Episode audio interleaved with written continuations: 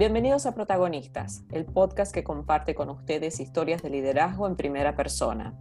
Presentada por Alliot Advisors y Wembrands Consulting. Soy Claudia Joya, CEO de Wembrands Consulting. Y en el episodio de hoy tengo el gusto de conversar con Silvina Rodríguez Pícaro.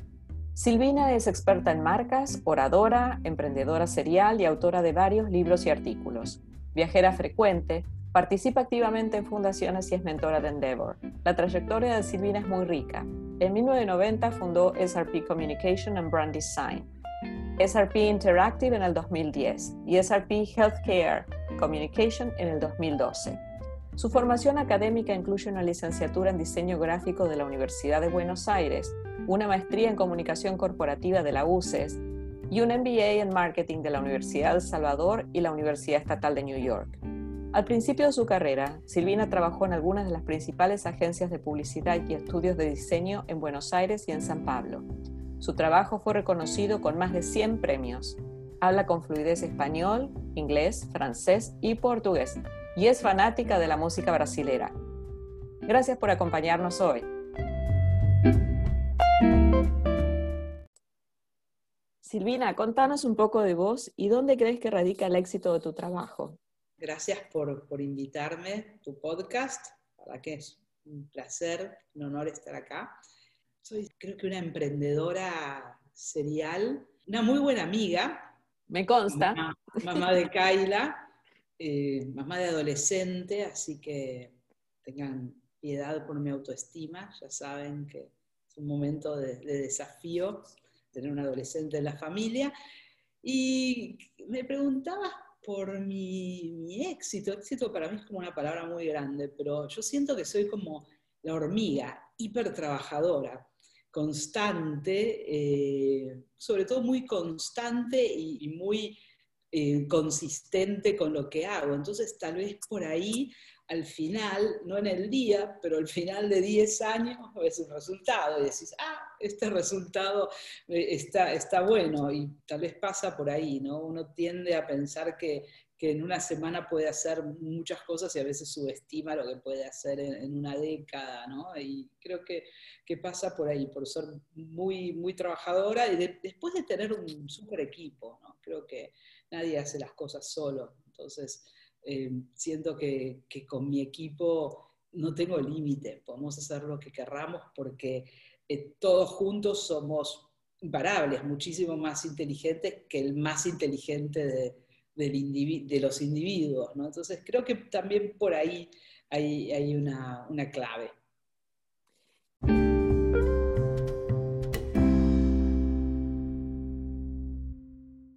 ¿Y cómo te impactó la pandemia? ¿Cómo te adaptaste? ¿Cómo impactó el trabajo? Contanos cómo impactó a la industria en la que estás. Esa es una, toda una tremenda, tremendo impacto, ¿no? Yo creo que estamos viviendo un momento único. Te confieso que cuando empezó, yo me sentía como energizada, como, como súper empoderada. No, no sé qué pasó en mí que, que, hasta me sentí en algún momento como entusiasmada. Y es terrible porque en un momento de tanto dolor, donde a la gente le estaban pasando cosas graves, no estamos hablando, yo, sentía, bueno, si los humanos podemos con esto, podemos con cualquier cosa, ¿no? Es como que los grandes temas eh, de la humanidad pueden encontrar una solución. Y creo que lo tomé así como muy, muy positivo.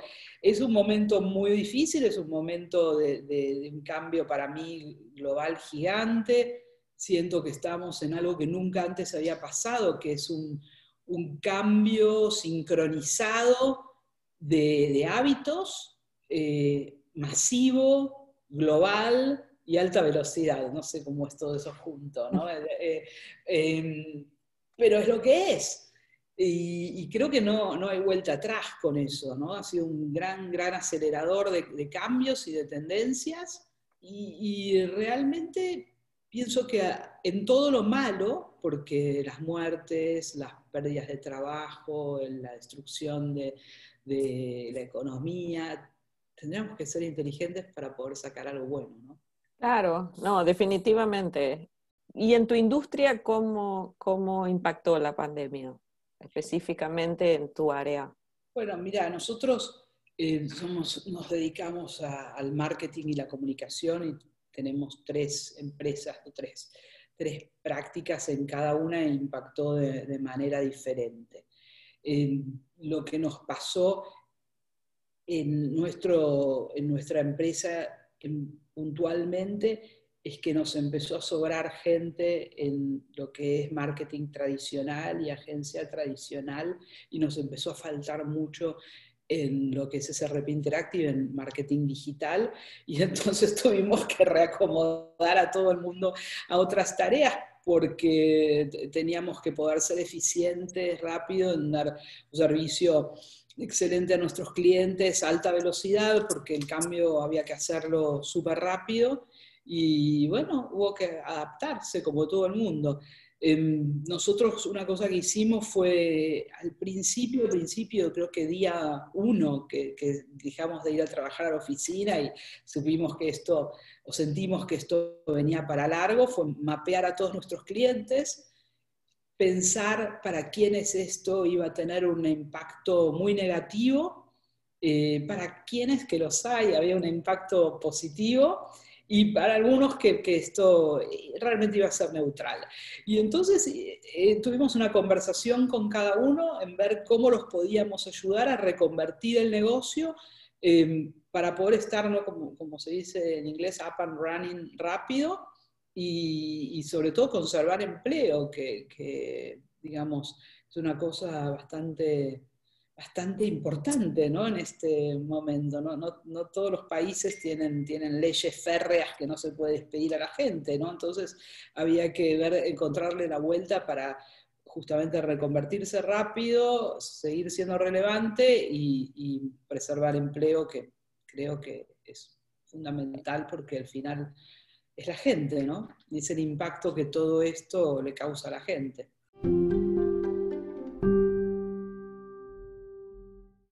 Y si tuvieras que identificar como el mayor aprendizaje de la pandemia a lo largo de todos estos, él o los mayores aprendizajes de la pandemia para vos como profesional o para nada SRP? Que no haya vivido antes, ¿no? La verdad que nada que no haya vivido antes. En cuanto a que en crisis muy profundas eh, hay que ser súper flexible, abrir la cabeza y ser flexible.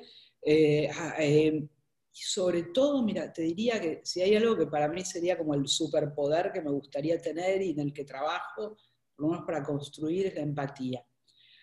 Porque si vos tenés la habilidad de poder ponerte en los zapatos de la otra persona y de poder empezar a pensar y sentir como la otra persona, eh, tenés la llave de, cambiar el mundo, ¿no? Y, uno de los desafíos, fíjate que de, de, trabajo, digamos, en oficina a trabajo remoto, y cada uno tiene una situación particular distinta, entonces vos tenés que, como, como líder de tu empresa, tener un poco el sentido de darte cuenta si una persona vive solo, si una, tiene determinados problemas. Si una persona vive eh, con chicos chiquitos, tiene otros determinados problemas. Si es una familia eh, eh, en un departamento pequeño y tiene que trabajar remoto, madre, padre, y tiene, no sé, dos chiquititos, dos toddlers, como, como ¿no? ¿Cómo hacen? Entonces, en cada caso vos vas a tener, y, y tener esa flexibilidad y tener la empatía para entender en tu equipo qué es lo que está pasando y cómo los podés ayudar, cómo podés hacerles la vida más fácil, ¿no? Y, digamos, es un, ida y vuelta, ¿no? Porque uno lo hace con un propósito, para, para, que tu empresa le vaya mejor, para poder eh, seguir, digamos, todos en, el camino en que necesitamos ir, en la dirección que, que, necesitamos ir. Yo creo que la empatía es la clave, ¿no? El superpoder que todos necesitamos para, para poder lograr cambios, ¿no? Para influir en los demás y para poder ir a donde, donde queremos ir, y la flexibilidad, por supuesto, ¿no?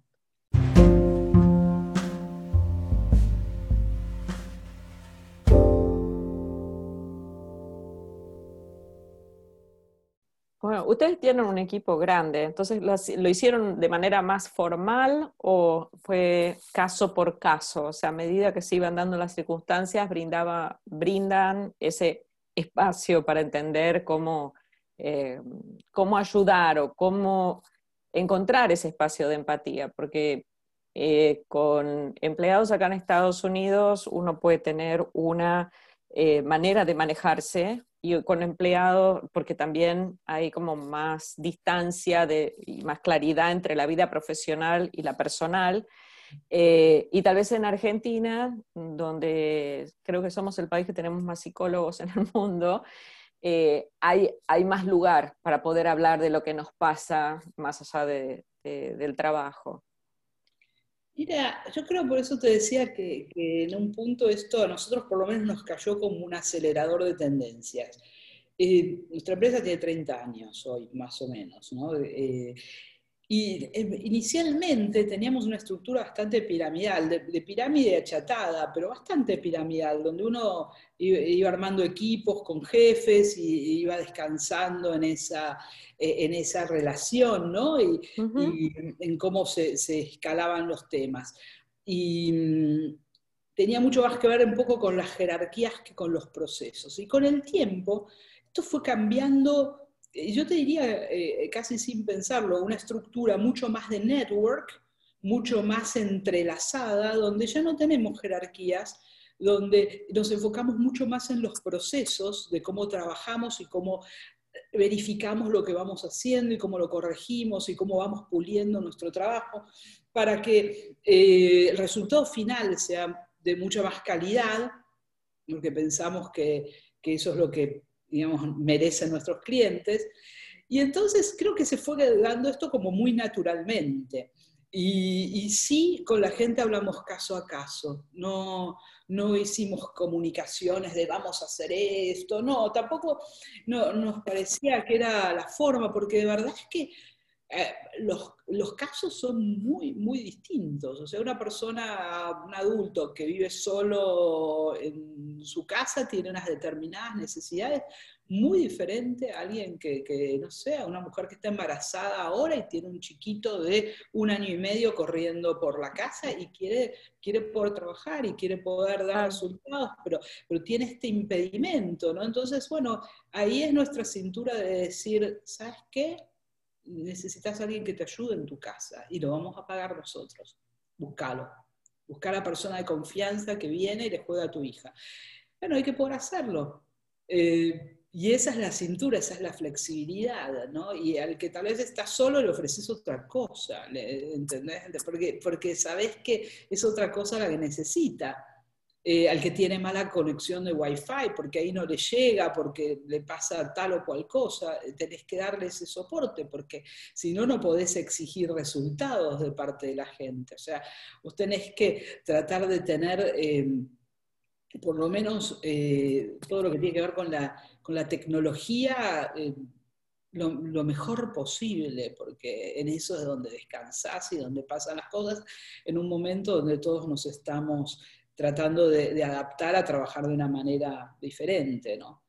Eh, lo que nosotros tenemos, que, estoy bastante orgullosa, es que creamos nuestro propio, eh, nuestra propia nube donde compartimos archivos, no dependemos de Dropbox, no dependemos de ninguna tecnología externa, y eso a mí me pone bastante como, como orgullosa, porque en nuestra empresa nosotros compartimos archivos muy pesados, y, además los editables, todos esos archivos, para poder rápido reconvertirlos en otra cosa para nuestros clientes, ¿no? Trabajos desde imágenes fotográficas muy pesadas hasta presentaciones o videos, y, y todo eso tenemos que poderlo compartir con agilidad eh, manteniendo la confidencialidad de los clientes, entonces con niveles de acceso, y haber logrado eso en poco tiempo de, calidad y, nuestro, a mí me parece que para nosotros es un diferencial y estamos bastante orgullosos, sobre todo de, no tener que depender de otra compañía y que, bueno, hoy hay bastante polémica sobre quién ve tus cosas en la nube, ¿no? Entonces, bueno, eh, nada, a mí me da bastante,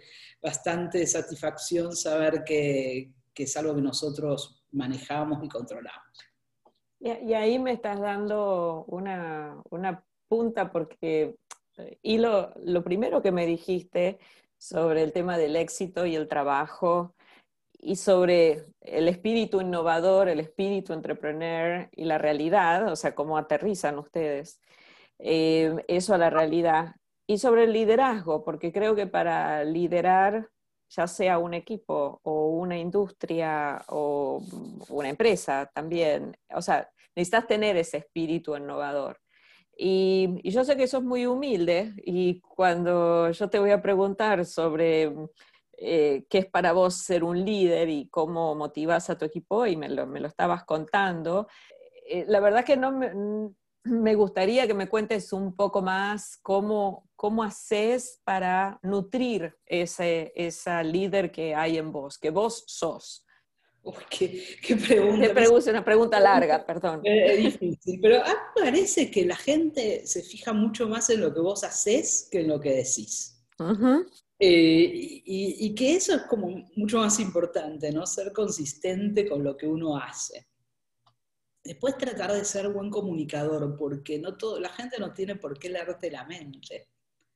¿no? y también eso tiene que ver con lo que te hablaba de las estructuras tal vez un poco más, eh, más rígidas versus las redes que pueden ser más flexibles. ¿no? Entonces, una estructura tal, tal, vez más rígida, vos entrenás dos o tres personas para que te lean la mente. y eso yo lo he tenido en mi vida. Eh, pero se paga un precio muy alto por, por tener esa facilidad de que alguien lea tu mente y pueda predecir lo que vos le vas a pedir y, darte, dártelo y que vos estés contento como, como en tu líder. Y es muy poco escalable, no tiene patas cortas. Pero si vos tratás de ser un buen comunicador y de explicar eh, lo más brevemente posible y de replicar tu, mensaje para que todo el mundo lo, tenga más o menos alineado, creo que es mucho más poderoso. Eh, pienso que, es mucho más escalable también, ¿no? Si, vos sos buen comunicador, tenés como más chances de que, la gente te entienda y te pueda, pueda seguir, ¿no? En una, en una empresa que, bueno, se, trata de, tenemos todos un objetivo y tenemos que, que tratar de, ir en esa dirección. Así que pienso que por ahí hay una, una punta. ¿De qué me nutro? Y yo soy una persona hipercuriosa. Me la paso eh, leyendo, escuchando, viendo. Eh, tengo múltiples intereses y creo que de todo eso se aprende, ¿no? ahora también con mucho más tiempo, porque, sabes que me la pasaba antes de esta pandemia, me la pasaba viajando, entonces ahora creo que tengo tiempo tal vez de hacer cosas que antes no hacía, ¿no? de tomar cursos de cosas que me interesan, eh, aprovechando que no tengo que ir de un lugar a otro y que tengo un poco ese, tiempo de leer más o de buscar, eh, no sé, películas, cosas, situaciones que, que te nutren de alguna manera, ¿no? Yo que conozco tu, que conozco bastante eh, sé que estás permanentemente, como decías, estudiando, aprendiendo, leyendo. Em, ¿Qué es lo que te gustaría compartir que, de lo último que leíste, de lo último que estudiaste, de lo que estás haciendo, que podría serle de utilidad a otros protagonistas que van recorriendo esta, este, este momento especial de la historia y se están reconvirtiendo? Wow, bueno, yo trato de buscar cosas que me inspiran de alguna manera, ¿no? De no, perder mi tiempo, de, buscar eh, siempre algo que me, va, me va a hacer pensar diferente. Eh, me encanta ver TED Talks, por ejemplo, me parece que siempre aprendo, que es un lugar para volver y ir y volver, y me interesa mucho más ver un TED Talk que, que Netflix, ¿no? Que me parece que en general tiene como menos propuesta para mí. Me gusta mucho ver películas europeas que las siento como un poco más como, como reales, como que tienen más que ver con, con la vida misma. Y entonces hay un lugar donde encuentro bastantes películas como, como curadas, ¿no? que, me parece interesante, que ciclos, y ahí siempre encuentro algo que, que me parece que está bueno, que, que tiene menos calidad y que resuena con lo que yo pienso. Me trato de encontrar con, gente que también tiene como los mismos intereses, ¿no? Entonces siempre empezás descubriendo, descubriendo algo.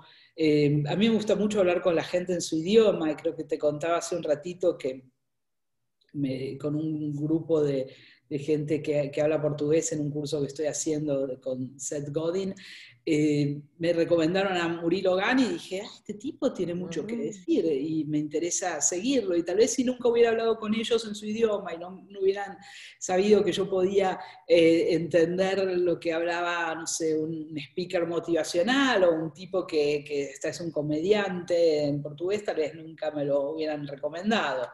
Y después me encantan los, los podcasts, y entonces descubrí que él tiene un podcast y empecé a seguirlo. Y, bueno, y así es como va silvanando cosas que de golpe pueden ser de, te pueden disparar buenas ideas, que al final eh, creo que lo que puede cambiar el mundo son las ideas, así que hay que tratar de tener muchas y, de calidad y poderlas implementar. Así que trato de buscar un poco de inspiración en todo.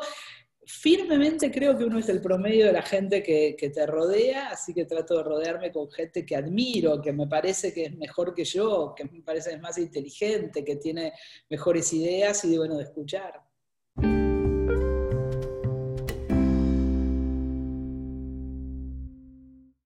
¿Te, gustaría contar algo más? ¿Te gustaría decir algo más pensando en los, protagonistas que están escuchando el podcast? Eh, creo que estamos viviendo un momento único y que tendríamos que tratar de aprovecharlo. Eh, no tengo duda que no volvemos atrás y siento que hay mucha gente añorando un pasado que no va a volver. Eh, por mil razones, porque nos estamos acostumbrando a, trabajar remoto, porque nos estamos acostumbrando a tener estas, estas charlas por Zoom, por Meet, por no sé, lo, que se nos ocurra, por Skype. Eh, porque creo que a partir de ahora vamos a valorar mucho más nuestro tiempo y con quién nos relacionamos, ¿no? O sea, si, si vos tenés un, riesgo potencial al encontrarte con alguien, de enfermarte de algo, ¿no te va a ser más selectivo de con quién te reunís en un punto? Entonces yo creo que tendríamos que, que lograr sacar de todo este momento y de toda esta angustia, ¿no? no esto no hay que negarlo, de, de las dificultades que estamos pasando para hacer un cambio tremendo en el mundo y, resolver los problemas que llevamos años sin resolver. A mí me llama mucho la atención cómo algunos problemas que no fueron resueltos hace 200 años después te impactan. Todo lo que está pasando ahora y desde el asesinato de, George Floyd, por ejemplo, y, todo lo que ha resurgido en, la gente, el nivel de protesta, eh, me hace pensar que, realmente estamos en un momento donde es como un momento de inflexión de la humanidad y donde tenemos que encontrarle la forma de que eh, todos podamos vivir bien y, de resolver problemas que, nos han ido persiguiendo eh, por siempre, ¿no? Yo siempre me gusta mirar como la, la, foto de lo que está pasando completo, ¿no? Y mientras pasaba todas las protestas, los saqueos en Estados Unidos como protesta por este terrible asesinato, ¿no? Esta, locura. Había una empresa privada que lanzaba eh, un cohete al espacio, ¿entendés? O sea, eh, lo pones a pensar y es muy loca la, película. Tenemos por un lado eh, un tema no resuelto que se tendría que haber resuelto hace 200 años, eh, de injusticia, de tensión racial y tal, y por otro lado, un emprendedor puede ir al espacio eh, y, no sé, creo que es muy loca la imagen, ¿no? tendríamos que aprovechar eso, tendríamos que poder realmente hacer cambios profundos y, y sustentables como, como humanidad, ¿no?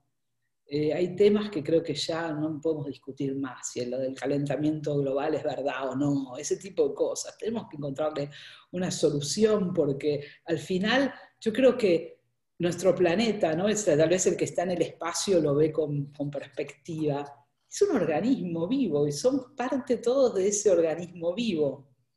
No, estamos aislados, somos todos la misma, la misma cosa. Y entonces es imposible estar bien en, un, planeta enfermo, ¿no? Tendríamos que encontrar eh, con nuestra capacidad, con nuestra creatividad, las soluciones para acá al futuro. Pero bueno, esa es mi, humilde reflexión. Me encontraste en un día muy positivo, como ves. Eh, en general, sos muy positiva, eh, así que muchas gracias por, por tu tiempo, pero más que nada, muchas gracias por tu, charla tan motivadora, tan inspiradora y, la verdad es que es un gusto y próximamente nos, vamos a, reencontrar en otro, en otro podcast. Gracias. Un placer, Claudia. Gracias por tenerme aquí. Eh, realmente muy, muy, muy agradecida y bueno, likewise, como dicen en inglés. Silvina, gracias por tu tiempo y felicitaciones por tu trayectoria profesional. Y a todos ustedes, muchas gracias por acompañarnos. Esperamos que se suscriban al podcast en Spotify, Apple Podcasts y en nuestras redes sociales de Alliot Advisors y Wembrands Consulting para seguir compartiendo historias de protagonistas en primera persona. Protagonistas es producido por Malu Ceballos. Hasta pronto.